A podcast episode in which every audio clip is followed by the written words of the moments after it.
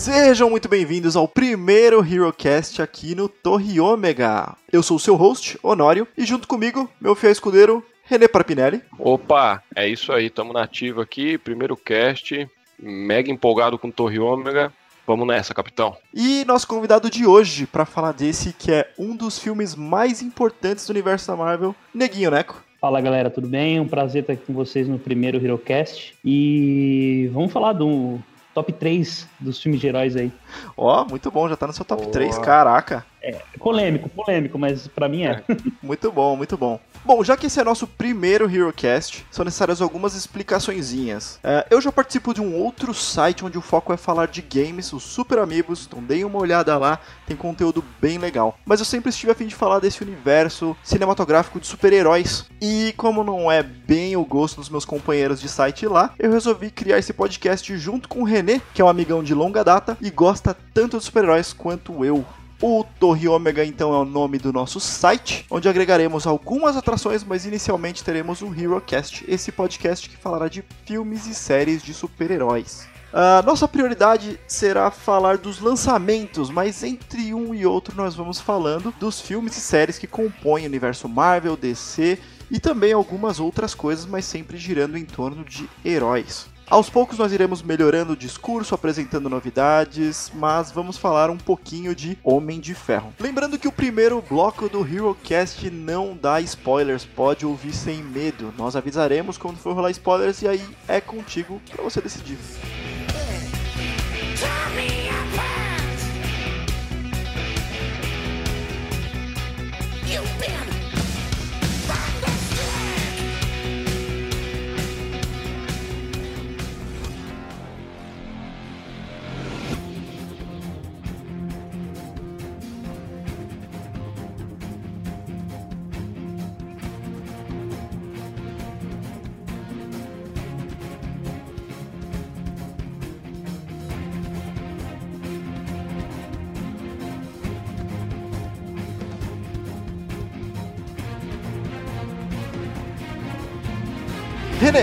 o ano é 2008 e o cinema está cheio de pôsteres do Homem de Ferro. Me diga aí, afinal, qual é a sinopse desse filme? O protagonista aqui é Tony Stark, bilionário, egocêntrico e inventor. Ele que herdou a empresa do pai, responsável por fabricar armamento militar. Stark é sequestrado por terroristas que o forçam a construir para eles uma nova arma criada por ele mesmo. Ele constrói uma armadura para combater os sequestradores. A partir daí, Stark aprimora a armadura e a utiliza para combater o terrorismo. Muito bem, excelente. E Neguinho Neco, nos fale um pouquinho da ficha técnica do filme. Beleza. É, bom, esse filme estreou comecinho do ano, dia 31 de abril aí, chegando no meio do ano, na verdade, né, de 2008.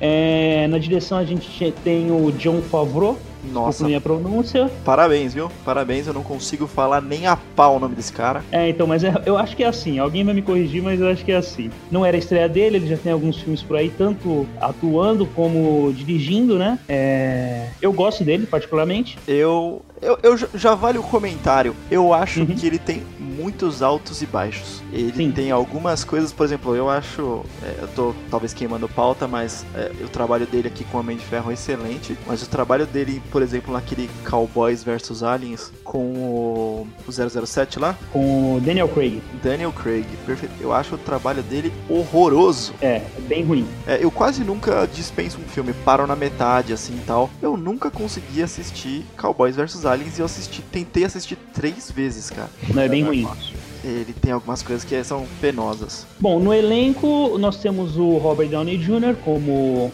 nosso protagonista, o Tony Stark. Esse papel, inclusive, fez ele ressurgir, né? Ele tava numa espiral de, de merda e esse papel abriu as portas de Hollywood de novo para ele. É... Fazendo a Pepper aí, que é o par romântico dele, tem a Gwyneth Paltrow, que eu, eu gosto dela também. Ela tem uns filminhos meio meh, né? Meio meh.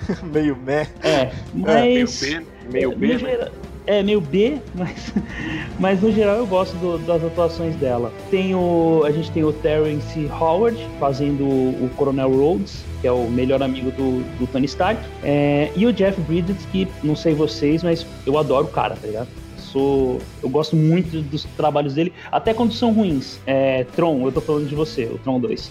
Até quando são ruins é complicado. Você gosta do cara, é boa. Eu acho que ele, que ele é, é muito bom. Eu já estou queimando a regrinha de tentar não falar do futuro, já que a gente está começando por Homem de Ferro, mas a Marvel tem um problema crônico com os seus vilões que os vilões, eles geralmente são que deixam a desejar e tudo mais. E eu acho que ele é um excelente vilão nesse filme. Eu acho que ele consegue transitar entre o cara bonzinho, o cara que você confia e o cara que é o traidor. Não, eu concordo. Eu gosto bastante dele. A gente compra a, a, a, ideia dele ali entre altos e baixos, entre achar que ele é o, o, vilão e achar que ele tá querendo ajudar a empresa. É, tirando um pontinho que depois eu volto na parte de spoilers, né? Com spoilers, é que tem uma coisa que acontece no filme que me tirou um pouco assim, mas depois a gente fala disso. Uhum. É, continuando sobre a, a, ficha técnica do filme, o orçamento dele foi um orçamento robusto, né? 140 milhões de dólares. Lembrando que isso é não atualizado por nenhum índice, esse é o número lá em 2008 mesmo. Então, para 2008, para um filme, filme de herói, é um puta no orçamento. Hoje em dia a gente vê orçamentos batendo 350 milhões de dólares, mas o rendimento deles também está muito absurdo. É, todos os números aqui, tanto o orçamento quanto as bilheterias, são números é, absolutos, né? Eles não estão reajustados, né? Isso. Bom, em casa, lá nos Estados Unidos, ele faturou 318 mil e ao redor do mundo aí, ele faturou um pouquinho mais que meio bilhão aí, 585 milhões. 318 milhões no, na bilheteria milhões, dos Estados Unidos. Cara, é, números, números absurdos. Pra é, um... Pelo fato de ser um filme praticamente estreante, né? Uma aposta, foi uma aposta esse filme, né? É, exatamente. Sim, Sim, a gente vai falar um pouquinho dessa estrutura de Marvel, dessa aposta, porque esse, esse foi o primeiro filme da Marvel, mas daqui a pouquinho a gente fala disso, porque a gente vai falar isso no nosso bloco número 2, que é o nosso bloco cheio de spoilers. Então, esse foi só a sinopse e um pouquinho das informações técnicas para ver se você se interessa a ouvir esse podcast. Lembrando que isso aqui é meio clube do livro, então a ideia é que vocês já tenham assistido o filme. Nós não vamos falar de cabo a rabo, contar a história aqui nem nada do tipo, é mais para que você tenha assistido o filme, venha aqui ouvir as nossas opiniões e de repente entre em contato com a gente, manda um comentário de alguma maneira, a gente fala mais pro final modos de contato, mas pra gente discutir aí o que, que foi essa obra. Então agora nesse nosso segundo bloco, nós teremos um bloco recheado de spoilers, agora a gente vai desenvolver todo o papo sobre o filme, então escute por sua conta e risco.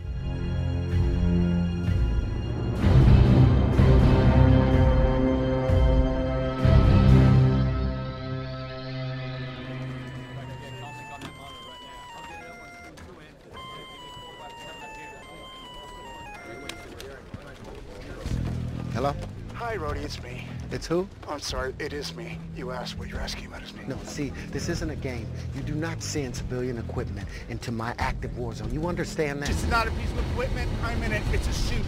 It's me! Rhodey, you got anything for me? Mark your position and return to base. Roger that, ball.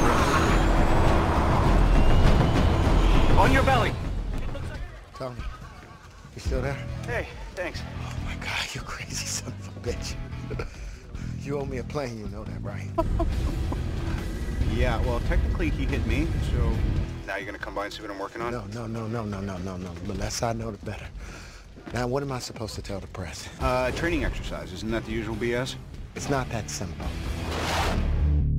Eu acho que pra gente começar, a gente poderia falar um pouquinho da adaptação. Lembrando que ninguém aqui é um fã xiita que precisa ser exatamente como nos quadrinhos. O mais importante de uma adaptação é transportar essa história para os tempos atuais, afinal, a maioria dos quadrinhos que falaremos foram lançados na década de 50, 60 e não funcionam atualmente, e também através da mídia, que é muito diferente e não tem a mesma estrutura. A gente não consegue contar exatamente as mesmas histórias. Para Homem de Ferro, então, o Homem de Ferro ele foi lançado lá em março de 63, dentro da Tales of Suspense número 39. E o mais impressionante é que eu conheço essa história do Homem de Ferro, eu li bastante Homem de Ferro, não antes, não vou pagar de, é, eu já lia Homem de Ferro quando eu era moleque, mas desde o primeiro filme eu me interessei e comprei bastante é, quadrinhos sobre Homem de Ferro. E apesar de conhecer a história por resumos, por ter estudado um pouquinho, eu nunca tinha lido ela e fui atrás atrás pra gente ver e pra gente poder discutir aqui nesse cast um pouquinho. E eu fiquei impressionado pela quantidade de páginas de história. Então tem algumas páginas de propaganda e tudo mais, mas uh, o lançamento dessa história foram em 12 páginas. A história desse filme inteira é resumida em 12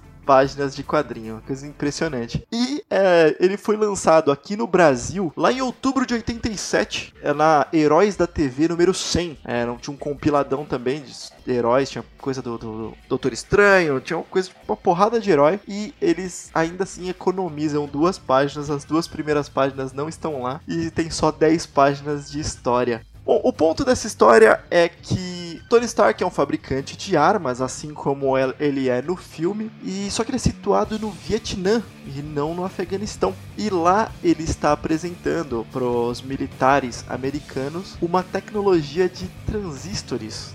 É assim a entonação, tô falando certo aí, o Nick?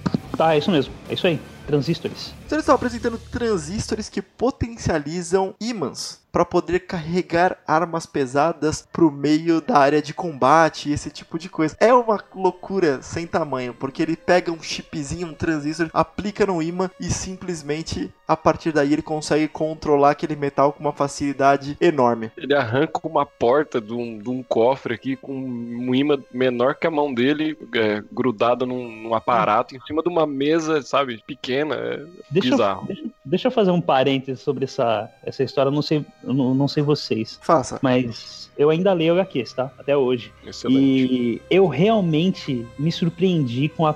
Caramba, eu vou ser apedrejado por isso, mas, mano, essa história, ela é muito ruim, cara. é que assim.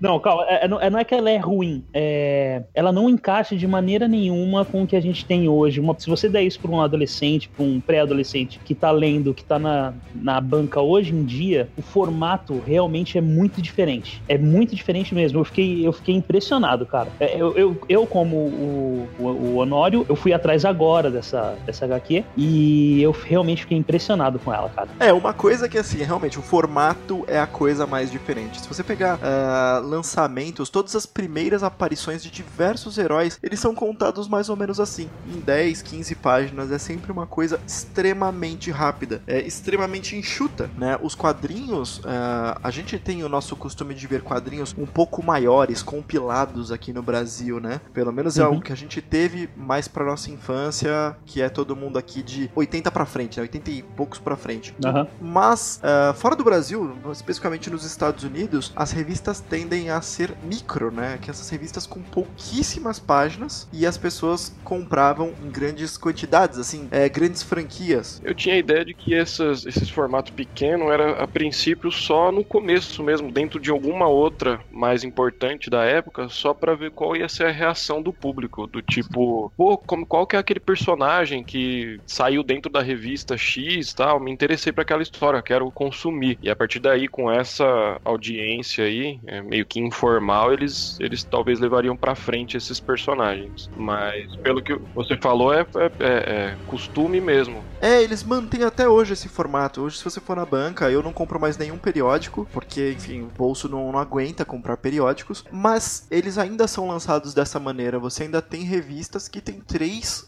títulos lá dentro. Se você comprar Sim. um Batman, tem Batman e Robin, Batman e, sei lá, Arlequina, sabe? Detetives de Gotham, sei lá, alguma coisa assim. Exato, então tem é o título de três revistas lá fora que são lançadas separadamente. Mas nessa época que a gente tá falando, 63, era isso. As histórias eram mega simplistas, era, era uma coisa bem simples mesmo. E lembrando que esse era o fantástico para eles, né? Tem que lembrar é. que o que pra gente é o fantástico hoje em dia de reator arc e e o caramba 4, que a gente também não domina essa informação e, enfim, não seria possível do mesmo jeito. Para eles, esse era o futuro, pode-se dizer assim. Ímãs, magnetismo e toda essa uh, parafernália que ele desenvolveu lá. Mas mesmo a história sendo rasa, eu, eu diria rasa até, porque os diálogos são bem fracos, assim, né? É, por exemplo, tem uma parte que, ele, que o cara se esconde atrás de uma porta e ele ele serra com uma microserra que tem na ponta do dedo dele.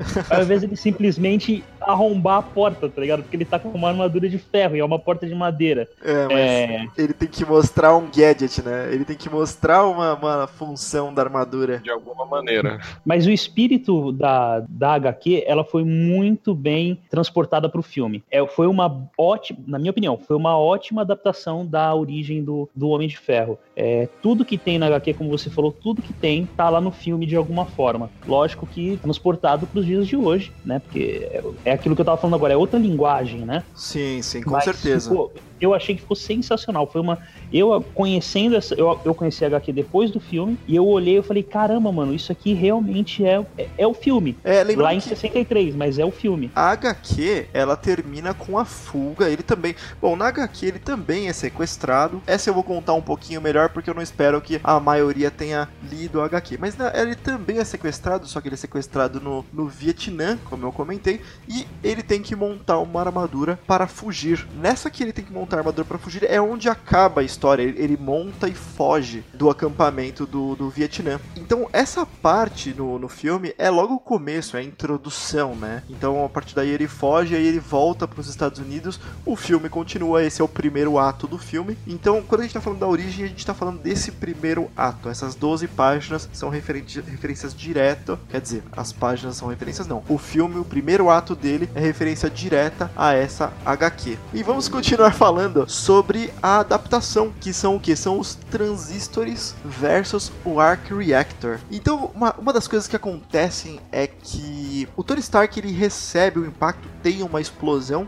né? No quadrinho ele tropeça num fio oculto no meio da selva. E no filme, ele, uma, um próprio dispositivo das indústrias Stark explode perto dele. O ponto é que nos dois ele tem estilhaços de bomba entrando, estilhaços de ferro chegando ao seu coração. E no primeiro, é, eles acabam criando esse. É, é, essa. Eletroíma, né? É, um eletroíma muito louco, um transistor, com esse, esse peitoral, né? Que vai afastar, que vai continuar funcionando o coração dele. E aí a gente tem no filme filme o Arc Reactor, que tem mais ou menos a mesma função, e ambos criam energia. Sem grandes explicações, sem grande. Simples assim. Simples assim, para que a gente a gente aceite esse negócio. Então eles, eles trazem essa alegoria que não faria tanto sentido antes, mas traz pro atual. Cara, eu não vou criticar muito essa essa essa ideia que eles tiveram para fazer isso aí, porque assim, é, nesse mesmo nessa mesma época, eu acho que de filme assim, mais recente, tudo mais elaborado, a gente tava tendo Homem-Aranha também, né? Foi outro também que uma aranha picou, aranha X, picou ele e ele teve os poderes lá e não se explicam todos e tudo mais, né? Eu também não, eu também não critico muito é, é. É, essa forma. A gente, nunca, a gente nunca vai conseguir fazer isso, afinal, fantasia, né? É, não, não, não, não, dá para levar para esse, pra esse jeito. Eu até achei inteligente, eu achei inteligente a solução. E o que, que, vocês acharam? Eu coloquei uma comparação meio injusta aqui. É, a gente tem o líder da facção vietnamita, que é o Wong Shu, né? Ele é um lutador de arte marcial, general da resistência vietnamita da Red Guerrilla, né? Guerrilha uhum. Vermelha, talvez, hein? Deve ser isso, a tradução literal é essa, pelo menos. Contra, eu coloquei Obadiah Stane, que é o Jeff Bridges, mas não é exatamente ele, né? O Wong Shu, ele é o vilão terrorista. É, eu, ele seria que aquele cara dos. Aquele que ficou com o rosto, com o rosto marcado, não? O líder do, da organização dos Dez Anéis, né? Isso, esse mesmo. Neguinho, você puxou exatamente o que eu ia evoluir para. Ele não é o líder da organização dos Dez Anéis. Não, não, não, não. Ele faz parte da organização dos Dez Anéis. E o, o John Favreau, Favreau, ah, eu vou... Ah, Favreau. e o John Por Favreau. Por favor. Tá bom. E o John Favreau, ele comentou sobre isso. Ele estava procurando quem seria o vilão, né? Qual seria o vilão que ele poderia dar a esse filme. E o primeiro vilão que veio à mente dele foi o Mandarim, que é o principal vilão do Homem de Ferro. Mas ele teve alguns motivos para não não aplicar o Mandarim aí, que é o seguinte, ele já tá introduzindo a tecnologia fantástica. E o Mandarim, ele tem muita magia, né? Então tem um Aham. fantástico cheio de magia, afinal ele controla os, os anéis e tudo mais. E tem toda essa organização criminosa por trás, que são os Ten Rings, né? O, o Dez Anéis. Aham. E ele achou que isso seria demais para um filme. Então ele falou: vamos manter a organização aqui, de repente por uma sequência, para depois é quem tá puxando as cordinhas de tudo, quem tá modificando tudo, mas nesse vamos usar o Obadiah Stane como vilão. O que eu achei uma decisão muito acertada, que novamente atravessando a regrinha de não falar de filmes futuros, a Marvel foi introduzindo cada uma das da- desses dessas células fantásticas, né? Então célula alienígena, a magia, a tecnologia, esse tipo de coisa, foi introduzindo aos pouquinhos. Eu achei que essa foi uma decisão mega acertada de usar Obadiah Stane. O que, que vocês acharam? Eu achei interessante também, porque se eles começam com, com magia logo de cara, é assim, é, a tecnologia que aplicada ali no filme tudo bem, logo de cara já era de impacto assim para as pessoas. Você colocar magia junto ao mesmo tempo, sabe? Então foi bem acertada mesmo. Se eu não me engano, no segundo filme eles colocam, né? O, como é que é o nome? O mandarim, né? Não, não, é no terceiro. É no terceiro, é no terceiro. No terceiro. terceiro? É, mas a É, gente vai chegar lá com essa decepção. Tá chegando, tá chegando. Acho que esperaram um pouco, então, então pelo menos é, é, é, foi, foi, foi acertado, assim, essa... Foi diferente, eu acho que, de, de todo o resto, né? É, porque, assim, eles poderiam logo de cara colocar o principal, né? Já, Aham. já que vamos apresentar um, a- apresentar um novo herói e tudo mais, vamos colocar logo de cara um- o principal, né? Logo de, pra dar um impacto e tudo mais. Então não, não decidiram por aí. A maioria pode falar, pô, mas logo de cara, quem conhecia, né? Ah, eu conheço o Homem de Ferro, pô, não gostaria que logo de cara fosse o. o que não, não imaginaria que teriam outros filmes, né? Uhum. Então achei que foi, foi acertado. Sim. É, o, o, o, o monge, é, Monge de Ferro, né? Ele inclusive cita no filme, né? O nome, eles fazem um- uma piadinha sobre isso. É, eles fazem duas menções. É, o Obadiah ele fala: Nós somos o Ironmongers, né? Os monges de ferro. Mas não. Apesar Ele de não, se, usar ele o não se termo. declara, né? É, ele não fala que ele é o Monge de Ferro. É. Mas eu, eu, além de- do que eu já falei na, na abertura, que eu gosto muito do Jeff Bridges, que eu- ele foi um dos poucos vilões que a gente pode falar que a Marvel acertou, né? Na, na minha opinião. Esse, esse, esse vilão ele veio muito a calhar, porque quando você começa a ver o filme, é, eu pelo menos, né? Você começa assim com o pé atrás, fala, putz, esse cara aí tá com cara de que vai ser o traidor. Mas depois o filme vai se desenrolando e você vai achando que realmente vai pra uma parte do, do, do, do pessoal lá dos Dez Anéis, né? Não, peraí, peraí, peraí, não. Se- me falar. desculpem, me desculpem vocês dois, Pode que falar. pra vocês, pra, pros ouvintes, vocês não sabem que esses dois são carecas. Que, me desculpem vocês dois. É que Mas-. No momento em que ele apareceu careca, eu falei, esse é o vilão. Ô, Sacanagem, cara. Isso, Vocês mano. me desculpem. mas geralmente é isso, cara. O cara é Professor careca, Xavier- barbudo. Não, mas Xavier não é um vilão. Não é um vilão, cara. tem a composição da barba. A barba ajudou, cara. Careca, Ah, barbudo. Pô, vou tirar minha barba então, cara. Eu Vou ser me- melhor visto na rua. É, Não, eu, eu vou começar eu- a te chamar de Xavier. Eu- Ai, meu Deus. Mas tem que ficar bombadão e andando de cadeira de roda, né? Tipo, o cara é bombado. Tipo, se for o Jim Lee que tá, que tá desenhando, todo mundo é bombado, né? Sim, É verdade. Mas enfim. O, agora.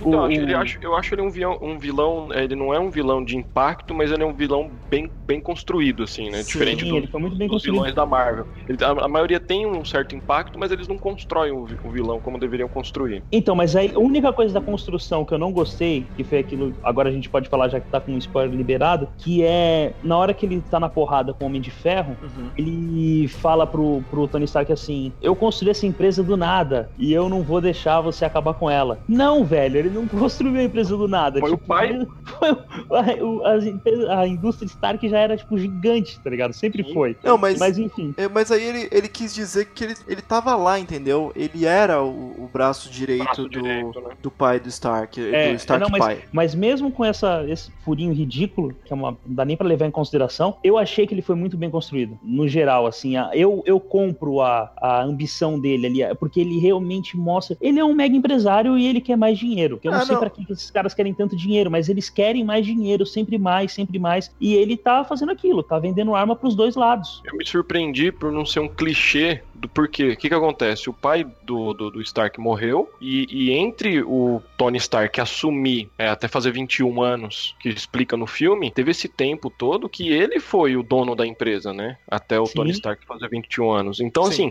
o, o clichê seria assim, ele fazer alguma, alguma coisa para não deixar o Tony Stark assumir jamais, sabe? Alguma, sei lá, não sei bem ao certo esse mundo do empreendedorismo, mas ele poderia fazer alguma coisa assim para não deixar. Isso seria muito clichêzão, sabe? Tipo, o moleque vai fazer 21 anos, vai assumir, não vou deixar. Não, deixou, sabe? Ficou meio que um pé atrás na hora que viu a oportunidade, obviamente, ele, que mesmo assim, ainda por baixo dos panos. Puppet Master, né? Ele foi só puxando as cordinhas do Tony Stark ali. Isso, exatamente isso. É isso que eu ia comentar, porque. É muito mais inteligente. Ele não tinha, ele não tinha motivo nenhum, porque, se eu parar pra pensar, o, o Tony Stark, ele tava vendendo, ele tava tendo o, war profiting, né? Lucrando com a guerra. Ele, pô, ele desenvolvia armas, essa era a parada dele. E ele gostava. Ele gostava é. disso, né? Então a parada foi, foi o baque que ele teve é, em ver a arma dele, as armas que ele desenvolveu. Quase matando ele, né? É, sendo utilizadas per, pelos o que ele considerava os inimigos dos Estados Unidos. Então aí foi o grande baque. Mas até esse momento, tirando a, as mentiras de vender para os dois lados, cara, ele se dava muito bem com o, o Obadiah Stane, sabe? Sabe? Sim, então, pareciam amigos. Né? É, eles eram amigos. Ele era o, o, pai que o Tony não teve durante a infância, assim, sabe? Ele morreu é, quando o Tony era novo. Então, eles tinham uma relação muito próxima. E aí eu achei muito interessante isso, tipo, o fato, eu achei muito real, muito crível, sabe? Porque é isso que a gente vê hoje em dia, sabe? Essa, essa ganância absurda que deturpa a sua moral. E você começa a fazer coisas que não é aceitável, simplesmente. Ou são, ou são crimes uh, abertamente crime, ou é só uma coisa muito questionável que você faria. Eu achei bem maneiro o, o Obadiah Stane e todas as motivações dele. E é óbvio que precisa do fator loucura, afinal ele é um vilão, né? Uhum. E, e o fator loucura para que ele, ah, vou vestir uma armadura aqui e vou matar esse cara então eu achei que isso é bem, foi bem incrível, apesar de a gente estar tá falando dessa coisa fantástica que é, é filmes de heróis. Ah, mas é, é, é, é aquilo. É, eu acho que a gente tem que. Não pode ser aquele chato, aquele chato que fala assim, Ih, começou a mentira. Começou a mentirada aí, ó. É, é. Tipo, meu, o Tony Stark cai da estratosfera e, e, e, meu, era pra ele virar um patê dentro da armadura, tá ligado? é, exato. eu tenho uma coisa que cara, me... deixa, sabe? Pá, meu, é o Homem de Ferro, mano. A gente que cresceu lendo isso, agora a gente tá vendo na TV, braço, mano. Quebrou o braço. É, ele quebrou o braço. Mas o engraçado é o seguinte, essa, essa, essa parte de. É, é, não dá para ficar levando muito a sério também, né? Mas uma coisinha ou outra, assim, vamos só ser um pouco crítico, assim, eu não gosto, né? Não gosto dos críticos. mas é, é, é, mas tem uma coisa que. Duas coisinhas, assim. A, a primeira é. Vocês sabem quanto tempo ele ficou naquela caverna, cara? Ele falou três meses. Exato. Cara, um absurdo. para mim, assim, passou muito rápido, assim, não, não deu para perceber. para mim ele ficou cinco dias, sabe? É, não, não, pra mim, pelo pelo menos para mim, assistindo, não transpareceu esse todo esse tempo, sabe? Tipo, é que não entrou no nível de detalhe dele montando a armadura. A coisa foi muito rápida, né? Também é. nem dava pra, pra, ele fazer isso. É, essa, agora, essa parte que o, que o Nego Neco falou é, faz todo sentido, porque assim, ele caiu de longe pra caramba e só quebrou o braço. E quando ele tá dentro do laboratório dele fazendo a segunda armadura, é, ele toma um solavanco assim, putz, ele fica lá com gelo na cabeça, sabe? Só foi tipo do, do, do chão ao teto. Com uma armadura de muito mais resistente e tudo mais, ele arrebentou a cabeça, sabe? Mas, mas enfim, isso, isso não, não, não estraga o filme de maneira alguma. Mas né? uma coisa, falando sobre o tempo passado, é, realmente admiro o o, a direção do John Favreau. É, porque, bom, ele, ele conseguiu apostar nos pontos que eram mais importantes. A gente vê filme de origem de herói geralmente é um saco. Assim, é legal a gente tá vendo ele entrar, mas sejamos sinceros, o filme de origem geralmente é lento até construir. Ainda mais para quem conhece já, né? Imagina quem conhece ficar vendo aquela baboseira, né? Queimando, queimando um pouquinho, o, falta dos próximos, mas a gente tem filme de origem do Capitão América. Pô, até ele virar o Capitão América demora para o caramba. Metade do filme, praticamente. Mais da metade do filme. É, então tempão para ele virar isso. É, sei lá, filmes mais novos, como Doutor Estranho, demora pra caramba até ele virar o Doutor Estranho. O próprio Homem-Aranha que você tava comentando, René, ele demora e assim, esse aí, apesar de demorar a história, demorar menos até, né? A história foi muito interessante, eu achei. E ele comenta claramente três meses, que é para você entender. Olha, gente, a gente passou a parte chata aqui, tá? Agora a gente vai para a é. parte legal. E eu, eu achei legal ele dar atenção a isso. Sim. O que você falou, que, que, que realmente ele, ele, ele, ele não é nem tão rápido nem muito demorado. Eu acho que ele acertou no ponto. Porque assim, o filme ele é duas horas e pouco, duas horas e seis, se eu não me engano. Sim, duas é, horas. É bastante até, né? Logo de, de cara, assim. Mas para filme de, de, de, apresentação é mais ou menos isso mesmo. Mas ele te prende, ele não é maçante, sabe? Você não olha pro lado. Você fala, caramba, meu, o que, que vai acontecer com esse cara, né? Ele escapa, aí você fala, e agora, né? Tipo, vai, vai deixar por isso mesmo, sabe? Filme rápido, porém você parece que é rápido, porém ele é, ele, ele é bem, bem construído do começo ao fim. Tem começo, meio e fim, claramente. Falando em construção desse filme, a gente tem que falar do pilar desse filme, né? O que mantém tudo funcionando. Além do diretor, que para mim é o maior mérito, tem o segundo cara que aí depois ele continuou carregando, que é o Robert Downey Jr. É, o John Favreau, ele comentou também numa entrevista sobre a decisão de quem seria o protagonista. E ele pensou no Robert Downey Jr. justamente por ele ter a mesma estrutura do Tony Stark, que é o playboy que tem algum problema, que é, no caso do Robert Downey Jr. foram drogas, foi, enfim, essa loucura temporária pós-fama, pode-se dizer assim, né? E a gente tem o Tony Stark meio que tendo a mesma coisa. Ele é um playboy, ele não tem o problema de bebida nesse universo, então no, no MCU ele não é um alcoólatra, não. mas a gente tem nos quadrinhos, não exatamente no comecinho... Mesmo é, que al... o cara toma um uísque num carro blindado, ele não é alcoólatra, ele é só um cara chique. Então, mas eu acho que eles, eles já fizeram isso justamente para falar assim, olha, esse cara ele pode vir a ter problemas com álcool. Sim. É, sim, pra, sim, pra entrar... tem, um, tem, um, tem um comentário que quando entra no. A Pepper, ela entra no. tá copiando os arquivos e tudo mais, mais pra frente do filme. Hum. Tem um uísque na mesa dele lá e fala assim: ah, ele só compra os melhores, né? Assim, ah, é, o, eu, sei, eu sei que não é. Isso, eu sei que não é tipo assim, ah, o cara compra melhor uísque ou o cara é um alcoólatra. Não. Mas assim, já, já foram três partes comentando sobre álcool no, no, num filme de super-herói, né? Ele, ele tomando logo no começo do filme, é, é, depois no escritório falando sobre. Dando uma, uma uma, uma importância, assim, e depois, obviamente, numa festa tudo mais, né? Que, que ele vai pegar um drink para ela e tudo mais. É, essa história ela foi completamente abandonada, então a gente, vocês não vão ver a gente falar sobre, sobre alcoolismo do Tony Stark, provavelmente, porque ela simplesmente não foi pra frente. É, o demônio, demônio da, o demônio da garrafa não foi pro, pro cinema, né? Sim, é, e seria. Falando nisso, alguém abriu uma latinha aí. Caramba, foi mal. Ela foi querer fazer um favor pra mim. Não, Depois tá você pode.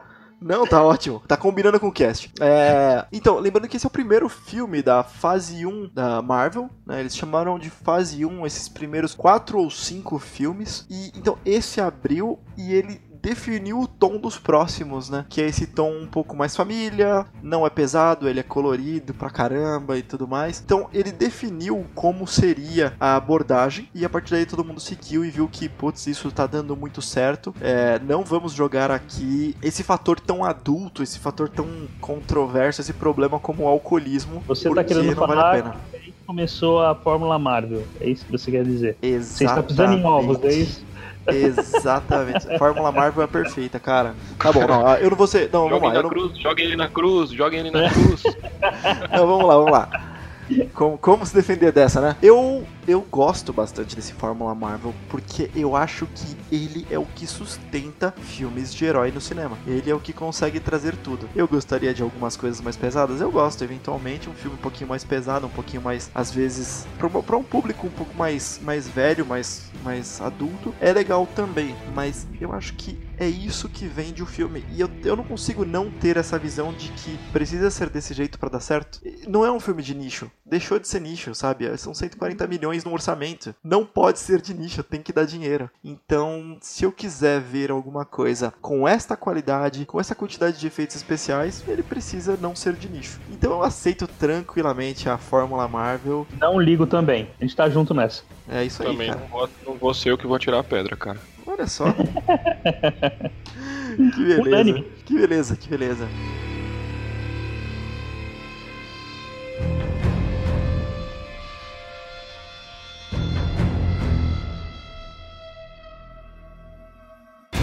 Bom, mas o Robert Downey Jr., voltando ao Robert Downey Jr., Caiu como uma luva.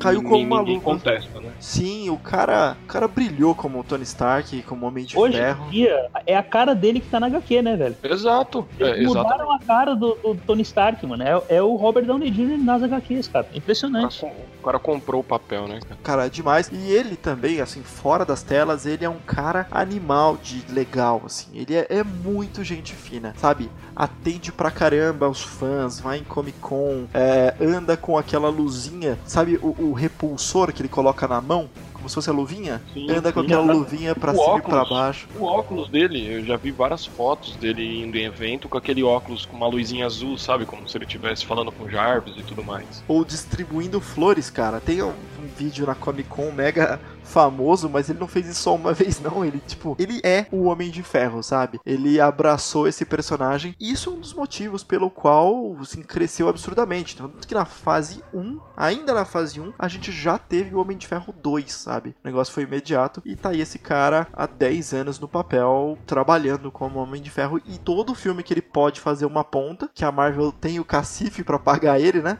É, porque É. ele não é barato, né? Exato, eles colocam ele. Cara, é uma curiosidade que talvez não seja daqui, depois eu pesquiso melhor quando a gente for falar dos próximos filmes, foi que acho que foi no primeiro, no segundo Avengers, ele ganhou 50 milhões de dólares. Só ele. Cara, Foi no- não, foi no primeiro Avengers, se eu não me engano, ele ganhou 50 milhões, mais uma, uma porcentagem da, da bilheteria. e, e, ele tem, e tem uma parada pior, que é assim. E aí, novamente, não lembro se é no primeiro ou no segundo Avengers, uma outra curiosidade que ele ganhou lá a grana dele absurda também, sei lá, outros 50 milhões. Ele, ele falou que ele aceitaria esse valor X aí se aumentasse dos companheiros de trabalho dele, dos companheiros de elenco. Exatamente. Ele aumentou o salário do Chris Evans, Caraca. É, foi Chris quando teve Hemsworth. aquele problema todo, quando que ele tava ganhando muito e a galera tava ganhando menos. E aí os caras, eles falaram que iam sair, tipo, ia ser o último filme. E aí o Robert Downey Jr. foi lá e, e conseguiu um aumento pros caras, velho.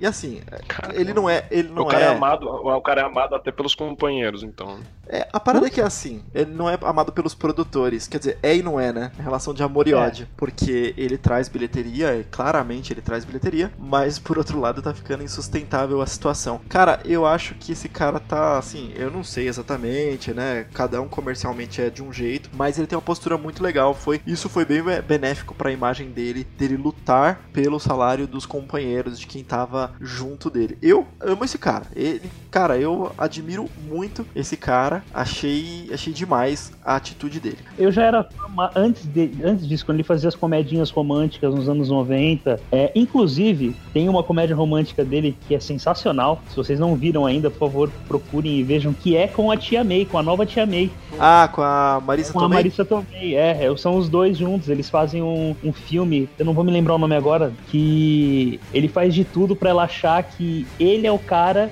que uma cigana previu que ela ia casar, tá ligado? Ele forja uma puta história, mano. É sensacional esse filme, é muito legal. É um Liu, Only You o nome do filme. Only You, tô aqui no IMDB, tá- tava vendo agora. É isso aí, é muito legal, cara. Eu não assisti, eu assisti alguns filmes aqui, vendo a lista de filmes, ele assisti algumas coisas aqui, mas não é como se ele fosse um grande destaque pra mim. De verdade, pra mim, antes de, de ser o Homem de Ferro, eu não dava grande atenção pra ele. Caramba, mano. Ele tava em Tough Tough, o Rebelde. E sabe, sabendo sabendo que, sabendo que ele mudou tanto, que antes ele era mais é, porra louca, enfim, eu eu realmente não tive tanto interesse em ver os trabalhos anteriores dele, sabe? Eu sei que ele mudou, é, eu sei que ele teve problemas com, com drogas e tudo mais, e aí eu falei, cara, é, nem vou atrás, assim, se ele mudou e eu gosto tanto desse cara, não é o cara anterior que eu vou gostar, e nem, nem fui atrás. Talvez esteja fazendo errado? Talvez. E, e assim, no, no, ano seguinte o cara já emplacou o Sherlock Holmes, hein? Ah, sim. 2009 ele já. E, e, e assim, também foi aclamado, assim, né? Falou, ah, esse é o papel também e, e tudo mais.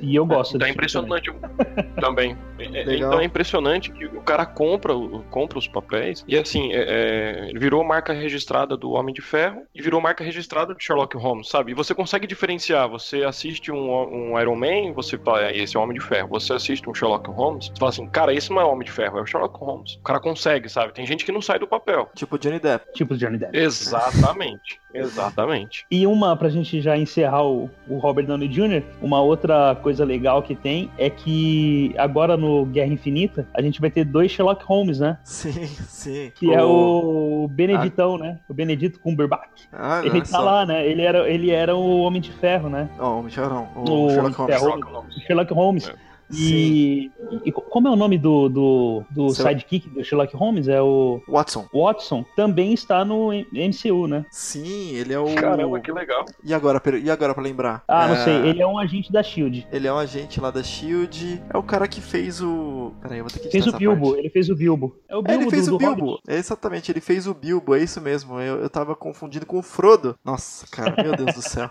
Que fã. que Lembrando... fã de, de Lord of the Rings, hein? Lembrando que ele que o Robert ele tem 52 anos, hein, cara.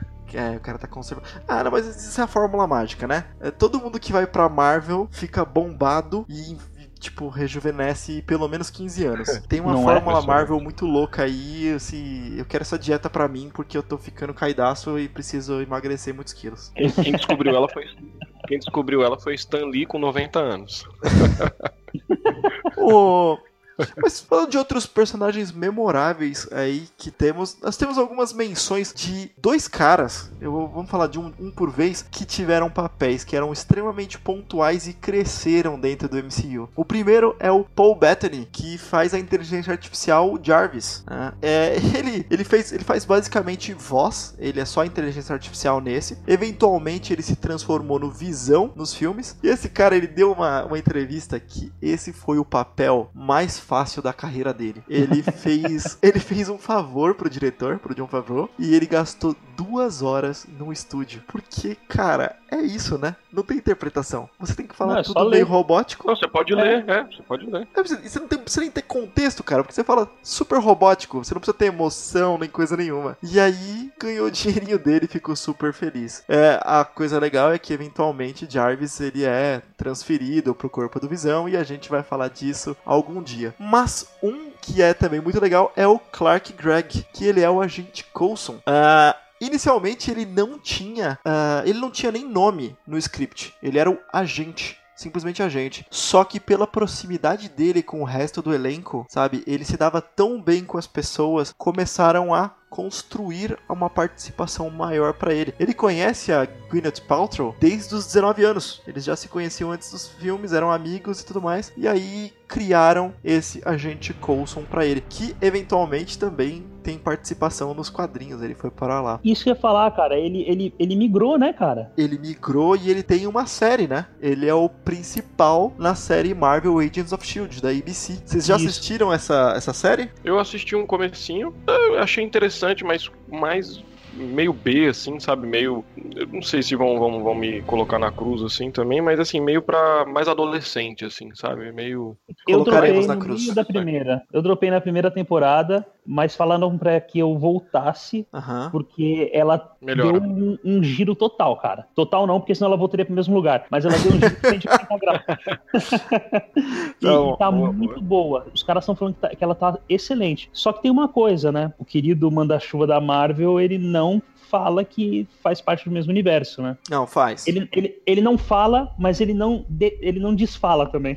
Não, faz, tipo faz assim, claramente. Eu, eu não, assisti não, pra, ela. Pra série, sim. A série sempre toca em todos os eventos que acontecem em todos os filmes. Aham. Porém, em nenhum filme eles falam que o Coulson não morreu, né? Lá pra frente, lá no, no Vingadores. Ah, mais ou menos. Vamos lá, eles não falam claramente, mas existe sim uma interação. Eu não vou lembrar em qual temporada, acho que na segunda temporada com o Capitão América Soldado Invernal, não tenho certeza. Não, na primeira, na, na segunda temporada também tem. Eu, eu vi isso, porque eu não ligo pra spoilers. É, aliás, eu sou viciado neles. É, eles, fa eles fazem uma limpeza em Londres. Daquela bagunça que tem no Mundo Sombrio, no Thor Mundo Sombrio. Eles vão pra lá limpar a bagunça. Sim, tem, tem isso também. Eu lembro que tem, tem uma. Bom, eu não vou Então, spoiler, não vou o spoiler o que do- acontece. É, o pessoal do, da série, ele se, pre- ele se segura no, no- no- no- nos filmes, mas o, o Kevin Feige, ele não fala, ele não admite, assim, abertamente, que tá- eles estão realmente no mesmo mundo. Eu prefiro acreditar que sim, eu sou mais feliz assim. Tá. Ele pode não admitir, mas é, participa. Tem algumas coisas que acontecem o contrário da série pro, ah, pro filme. É bobeirinha, é só uma coisinha de nada, mas que eu não vou falar aqui porque, desculpa, é spoiler, pessoal. Então, esse não é spoiler que ah, vocês aceitaram ver se vocês não assistiram Homem de Ferro, é um spoiler de outra série. E ele tem sim essa referência o todo. É claro que é mais a série copiando os filmes do que o contrário, afinal, eh, os filmes são muito mais importantes. A série não tem um orçamento tão bom quanto a filmes, afinal é série e não é nenhum Game of Thrones da vida. É uma série da ABC, né? Não é, não é uma da- da- das gigantes e tudo mais, apesar da ABC ser grande. E é bem legal. Eu acho que ela é um pouco simples, um pouco rasa, mas eu não vou né, na mesma do René de que é para um público infanto-juvenil, assim, adolescente nem nada não. É, é sim PG-13 da vida, não tem gore, não tem nada muito sério e tal, mas não é como se ela fosse voltada a um público infanto-juvenil, porque para ser voltada em público infanto-juvenil tem que ter alguns, alguns elementos que são, por exemplo, tem que ter um fator de identificação. Não tem nenhum adolescente lá, por exemplo, sabe? É uma equipe, mas é, dá pra falar que ela é tão infanto-juvenil quanto um CSI da vida, que também não é para maiores de 18, sabe? Mas pode, pode se assistir, uma, uma criança consegue assistir na boa. Aham. É, é uma série bem legal. Se vocês tiverem interesse,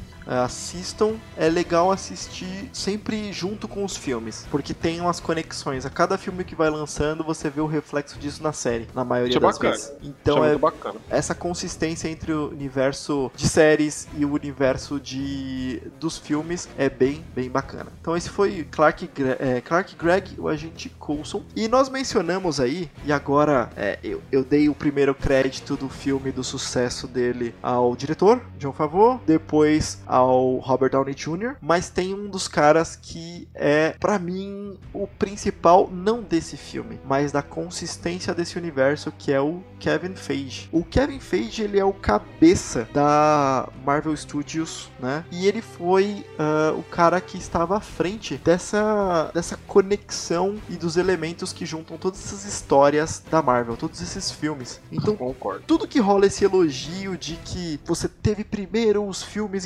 introdutórios pra depois juntar a equipe, que o filme da equipe dos, dos Vingadores ele pode ser muito mais direto porque não teve que apresentar muita gente, sabe? Já tinha o pessoal pronto. Olha, olha aqui como funciona essa cena pós-créditos que liga com esse outro filme. Tudo isso é mérito desse cara. Ele que tem o dedo em todos os roteiros e fala como que uma coisa vai funcionar com a outra. E é um caso de sucesso que hoje a gente vê funcionando muito bem. Estamos indo para fase 4, estamos concluindo a fase 3, vamos para fase 4 e cada vez tem ficado mais épico e mais grandioso esse universo todo. O cara tem meu respeito que ele foi um, sei lá, um coprodutor de Blade, cara. Não, esse cara, ele tá envolvido em todos tudo. os filmes de herói. Todos, a partir de Blade. Blade, todos os três X-Men, aquele lixo que deve ser esquecido com o Ben Affleck, é, Hulk, Justiceiro, o, o Homem-Aranha 2, que pra mim é o melhor com o Toby, né? Cara, ele tá em tudo, tá em tudo. Ah, e a Electra também ele tá, ele tá envolvido, então a gente pode esquecer esse também. Putz, é o Quarteto Fantástico também, cara. É bom, ninguém acerta em tudo. Então, o negócio, o negócio é que é o seguinte: eu, eu tenho um carinho estranho com esses filmes pré-Iron Man.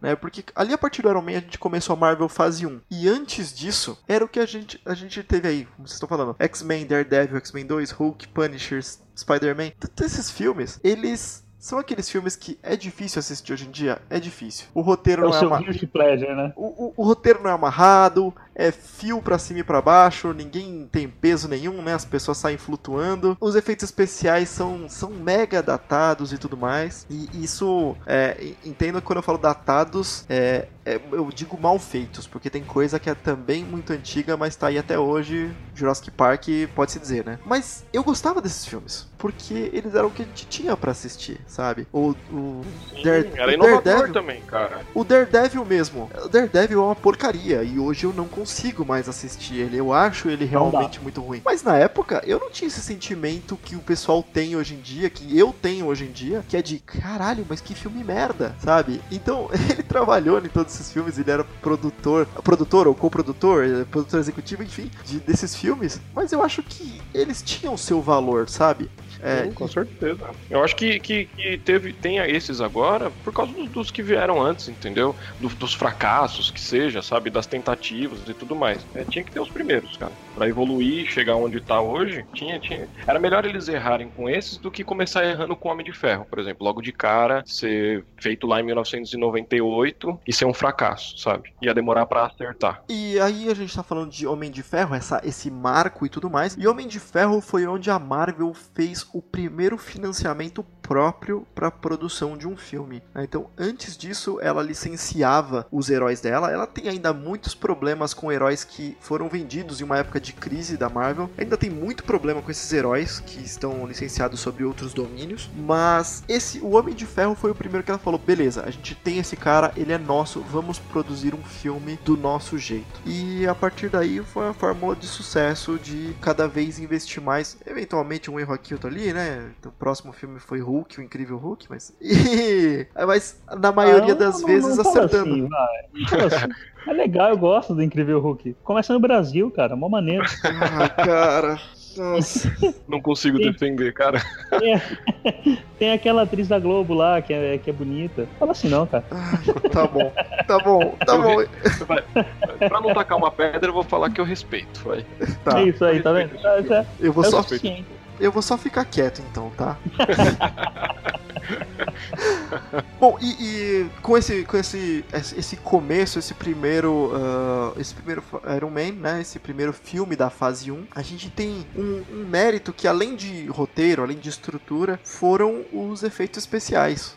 Porque filmes com 10 anos, como é esse, o Homem de Ferro, geralmente a gente vê algumas coisinhas que são meio suadas, né? Algumas coisinhas meio feias. E, cara, eu revi esse filme tem dois dias e ele ainda tá lindo. Tá, tá mesmo. Cara, tá, tá mesmo. Tá, tá, tá legal. É assim, de, de visual, cara, não tem o que falar. As explosões, tiroteio, é, a armadura em si, sabe? Você acredita que realmente aquilo é pesado pra caramba, que, que é exatamente daquela maneira e tudo mais. É, tem, uma, tem uma cena no enquanto ele tá com a armadura, a primeira armadura dentro da caverna. Sim, Mark One. E a Mark One, que ele tá, tem, os caras começam a atirar nele e tipo, ele dá uma desequilibrada, cara. Uhum. É, ele, eles realmente não é aquele Transformer, que é um robô de 5 metros de altura que é mais rápido do que o Jiraiya.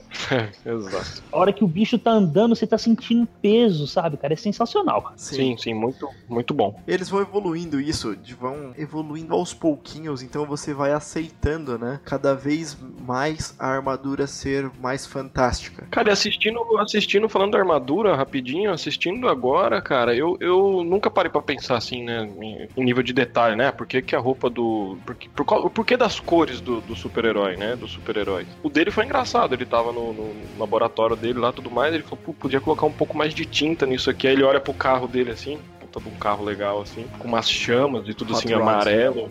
É, é esse mesmo. E aí ele fala, ah, é, essa aqui. Tem uma outra parada que eu não, não tinha reparado até essa, essa última vez que eu assisti, que é o seguinte: ele não queria ser o Homem de Ferro inicialmente. Eu não sei se vocês pegaram isso. Quando ele monta a armadura, a primeira coisa que ele faz é ir procurar o Rhodes. E aí ele fala pro Rhodes o seguinte: ele fala, olha, eu tô com um projeto e eu quero você comigo. E aí Sim, o Rhodes simplesmente fala, fala, não, não tô interessado, quanto menos eu souber melhor, não sei o que, não sei o que lá. Aí ele volta pra oficina e aí começa a fazer o projeto melhor e, e o Jarvis pergunta para ele se ele quer que salve os arquivos na, nas indústrias, ele fala: Não, eu não sei em quem confiar. É aí que ele toma para ele, porque essa cena me deu a entender que ele não queria ser o Homem de Ferro. Ele queria que o Rhodes fosse o Homem de Ferro. Que ele, a hora que ele entra na. O, o Rhodes está dando uma aula sobre drones e falando que nunca vão ser substituídos, é, o, o, o piloto nunca vai ser substituído por causa do seu instinto. E aí o Tony entra no hangar falando: e se um piloto não precisasse de um avião? É, eu falei, caralho, mano, que impressionante, velho. Eu nunca tinha pego essa parte do filme. É, ele tem essa de querer envolver o Rhodes, mas o, o ponto é que nesse momento do filme o conceito do Homem de Ferro ainda não estava formado, né? Isso, Então, não existia ainda. Ele sabia, ele sabia do Arc Reactor que ele tinha montado e que ele queria fazer alguma coisa é, não letal com aquilo. Ele queria não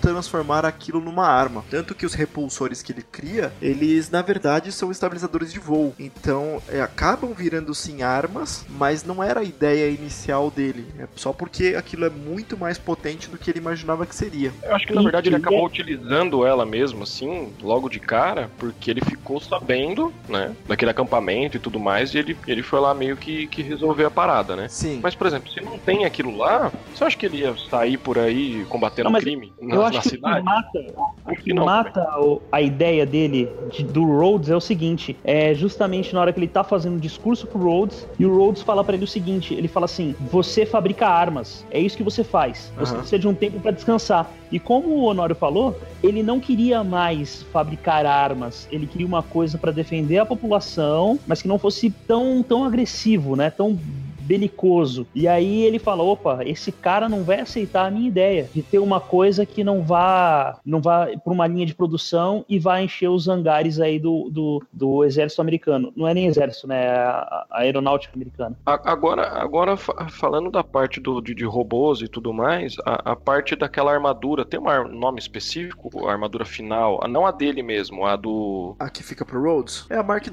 Não, não, não. Não, não, não. Aquela grandona mesmo que ele Ah, enfrenta no é final. o Ironmonger, o monge de ferro que a gente comentou. Aquela, começo, aquela é. armadura nos quadrinhos, ela já foi usada por alguns vilões. O Obadiah Stane usou ela também, mas ela é recorrente na história. Ela já foi usada por mais pessoas também. Vamos ver se vocês me convencem a tirar a, a- a grande pedra no meu sapato desse filme, que é essa armadura. Hum. Assim, foi muito, muito rápido. Tudo bem que eu vi que tinha vários cientistas lá, ele juntou vários caras pra fazer essa armadura. Beleza, ok, até essa parte até pode passar. Agora, a, a adaptação dele utilizar essa armadura, cara, foi muito rápido. A armadura muito mais difícil de se controlar do que a do Tony Stark, velho. Vocês têm É que na verdade, na verdade, a armadura estava pronta. Os eles já tinham feito a armadura, né? É, na hora Antes mesmo de ver a do Tony Stark. Não, não, não. Eles pegaram a ideia quando ele foi no, no acampamento dos Dez Anéis lá. Isso. Do cara Sim. que ficou com a cara queimada. Só que ele conseguiu fazer a armadura, mas não conseguia fazer ela funcionar. Ela não tinha um. É, o reator, né? Não, o, O reator, exatamente. Era só isso que faltava. Agora, é, uma coisa que você, que você tá falando que pra mim também faz um pouco de sentido, que é o seguinte: sistema operacional, é, a armadura dele é diferente do Tony Stark. Ela é mais ou menos parecida com uma Hulkbuster. É, o cara não fica com as pernas no lugar onde estão as pernas da armadura, por exemplo. Fica Ela tinha que ter uma inter... né? Isso, ele tem que ter uma interface completamente diferente. Então o software dela, aí a gente já tá entrando num- numa vereda que eu não entendo muito, mas teria que ser um outro. Eu acho que vocês estão indo pra um, pra um caminho que é. Cara, vocês não vão conseguir uma justificativa decente aí. Não, não, não tem. Não tem, Pera- não tem. É aquilo que eu ia falar agora. É, tem que, você tem que embarcar. Não, sim, sim. É assim, por isso que eu falo, é, as coisas são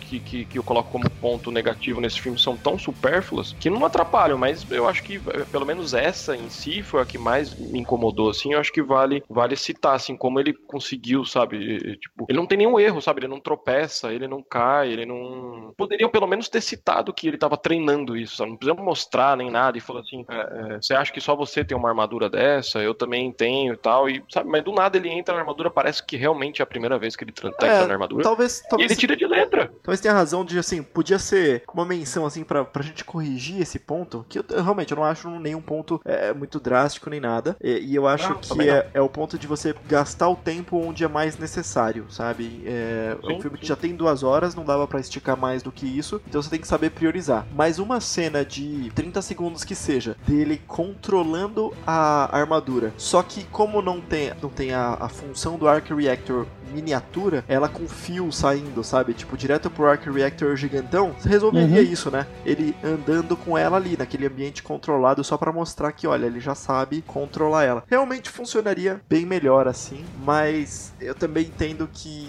tempo já era uma coisa que tinha um limite é, ali, não. sabe? Assim, assim como, como, como ninguém explica nem nada, e isso eu também não cobro, mas eu fiquei super interessado naquele, naquele aparelhinho que ele, que ele utiliza para dar uma paralisia de curta duração, cara. Cara, eu achei aquilo lá sensacional, cara. Sem é brincadeira.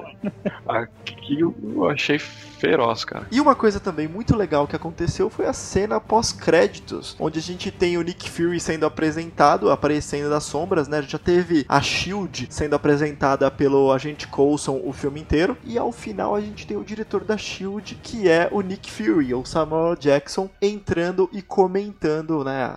É, falando: Ah, você acha que você é um bonzão e tudo mais? Você acabou de entrar num universo é, completamente novo para você, e é muito maneiro isso, a gente vê vendo que vai ter ligação, vão ter coisas novas. Lembrando que esse era o primeiro dos filmes, então ainda não tinha esse costume que a gente tem hoje em dia de esperar e ver a cena pós-crédito, né? Então eu, eu lembro do, do, do, impacto que teve isso, eu lembro de como eu comentei com meu pai, que meu pai é, é fera em quadrinho, e eu falei, pai, agora meu, vai ter os Vingadores, vai ser foda. Vai... Fiquei maluco com essa cena. Cabeça explodiu, né? Cabeça explodiu. E uma coisa interessantíssima é que lá numa linha que foi lançada, eu acho que foi em 2000, 2000 alguma coisinha, foi lançado o quadrinho Ultimate. E aí tem, a gente tem o Nick Fury que ele é branquinho, com cabelo grisalho nas laterais, assim, né? Só que no Ultimate ele foi lançado a cara do Samuel Jackson. Então foi daí que veio o cast do Samuel Jackson. Ele veio porque ele já tá no quadrinho, cara, como Nick Fury. Só que nesse universo Ultimate que é um pouquinho diferente do universo é, que a gente está acostumado, assim, o universo tradicional. Eu achei bem maneiro eles colocarem esse fanservice, pode-se dizer assim, mas esse pequeno link com os próximos filmes. O que, que vocês acharam disso? Bom, eu achei sensacional que quando eu vi a primeira vez o Nick Fury do universo Ultimate, como todo mundo que viu falou, cara, é o Samuel Jackson, é ele. Da mesma forma que todo fã de, de X-Men que assistiu é, Star Trek Next Generation falou, mano, o Picard é o Professor Xavier. Se algum dia fizerem um filme, tem que ser esse cara. Sim, sim, né? sim. E engraçado, você, eles pegaram isso pro, pro universo da cinematográfico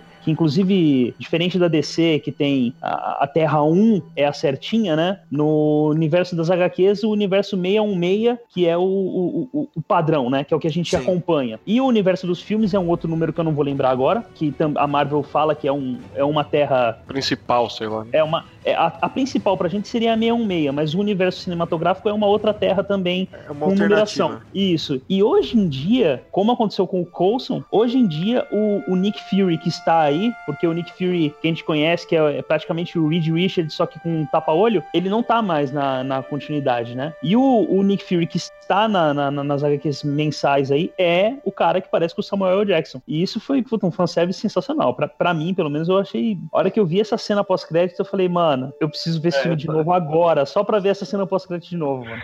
É muito bom. Cenas pós-créditos, cara, acabou virando um fanservice, assim, mundial, né? Assim, do tipo, todo mundo fica esperando, ninguém reclama de ficar cinco minutos a mais ou três minutos a mais, mas você fica, sabe? E quando você assiste algum filme que não tem, você fica assim, cara, será que esse tem, sabe? Faz tanto tempo que eu não assisto esse filme, eu preciso. Ou quando é um filme novo, você fala, cara, os caras podiam colocar alguma coisa, né? Você fica naquela. É, é, como se continua no próximo episódio, né? Quando a gente era criança, tinha Dragon Ball tinha Cavaleiros. Você ficava maluco para ver o próximo episódio. Assim como quando eles colocam isso, você fica maluco para assistir o próximo filme. Né? Você fala, cara. Chegando ao ponto de ter uma, uma cagada, que aí eu acho que eles pisaram na bola, que é, por exemplo, em Guardiões da Galáxia 2, que tem cinco cenas pós-crédito. Ah, não, não. Aí então, assim... exageraram, eu acho que viram que erraram e não, provavelmente não, não, se repita, talvez. É, não, não se repetiu. Nos outros pós ele já, já, já acertaram, mas assim. Mas ali foi, foi mais pela galhofa, né, cara, também. É, mas foi galhofa é. demais pra mim.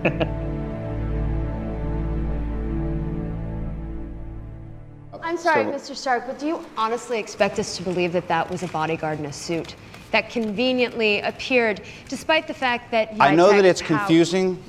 It is one thing to question the official story, and another thing entirely to make wild accusations or insinuate that I'm uh, a superhero. I never said you were a superhero.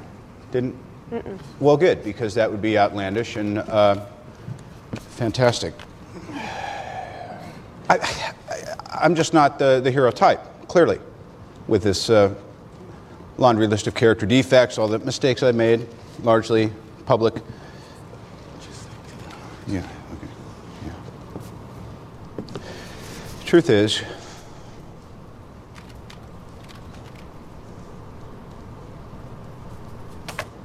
I am Iron Man. Bom, muito bem. Chegamos ao nosso terceiro bloco, onde nós tiramos nossas conclusões sobre esse filme. E lembrando que nossas datas elas serão dadas com o coração e não devem ser levadas a sério. Um, como nosso convidado, Neguinho Neco, qual é a sua nota de 0 a 10? E nos diga o que achou de Homem de Ferro. Então, é é bem o que você acabou de falar, é o seguinte, a gente não pode. Não usem essa minha a nota que eu vou dar agora para futuras comparações, tá? Porque assim, eu, é, é, um bagulho que é difícil de você mensurar, né? Uhum. É o que eu falei, para mim, ele tá no top 3 de filme de super-herói. Eu achei uma, uma baita de uma, de uma adaptação da história original. Tá muito fiel, foi super bem é, transportada pros tempos atuais. Cara, detalhezinho ou outro tem que tirar. Então, para mim, eu daria uma nota 9 facilmente e, sem medo de, de, Até porque eu sei que muita gente, todo mundo gosta desse filme. Uhum. Quem não gosta do filme não, não, não entendeu. Não, sacanagem.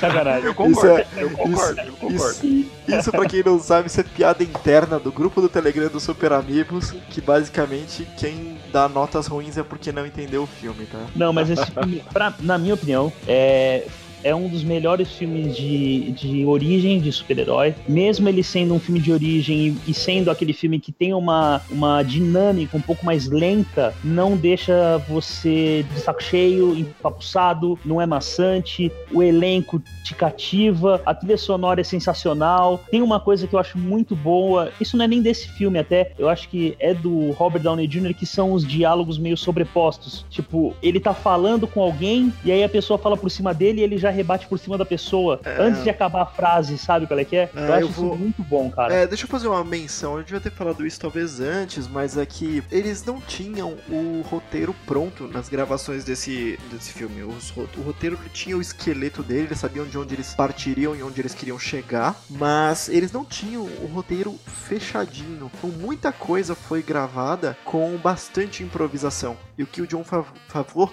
fez foi ele gravava uma mesma cena com mais de uma câmera, com várias câmeras para pegar vários ângulos, porque ele queria pegar as improvisações do Robert Downey Jr., que são excelentes como como o Neguinho tá falando. Então eles tinham essa noção de como o Robert Downey Jr. trabalha, do quão bom em improvisação ele é e se aproveitaram muito bem disso. É, bom, para mim é nota 9. O filme não, ele, ele envelheceu muito bem. Hoje em dia a gente assiste alguns filmes que você vê a tela verde sabe? Você tá vendo o filme e você tá falando, caraca, olha ali o chroma key. Tá tipo gritante. Esse filme envelheceu muito bem. É, ele tem pequenas nuances, assim, que, por exemplo, a primeira vez que ele vai voar, que ele vai sair de dentro da, da, da garagem dele e o Jarvis vai fazendo a, a, a trajetória, e aí, bem na hora que ele tá saindo, a parede fica vermelha, porque ele vai bater ali. E realmente, a hora que muda a câmera para fora, ele dá uma pancada na parede antes de sair. São pequenos detalhes, assim, que você vê que o filme foi realmente feito com muito carinho. E isso, para mim, cara, é, é, é, é, tudo que eu, como fã, queria assistir, cara. É sensacional. Acerto, créditos pra Illumination, que é o estúdio de efeitos especiais, que não era, tão, não era tão grande quanto é hoje em dia. Foi decisão do John Favreau de, de, de contratar a Illumination para fazer a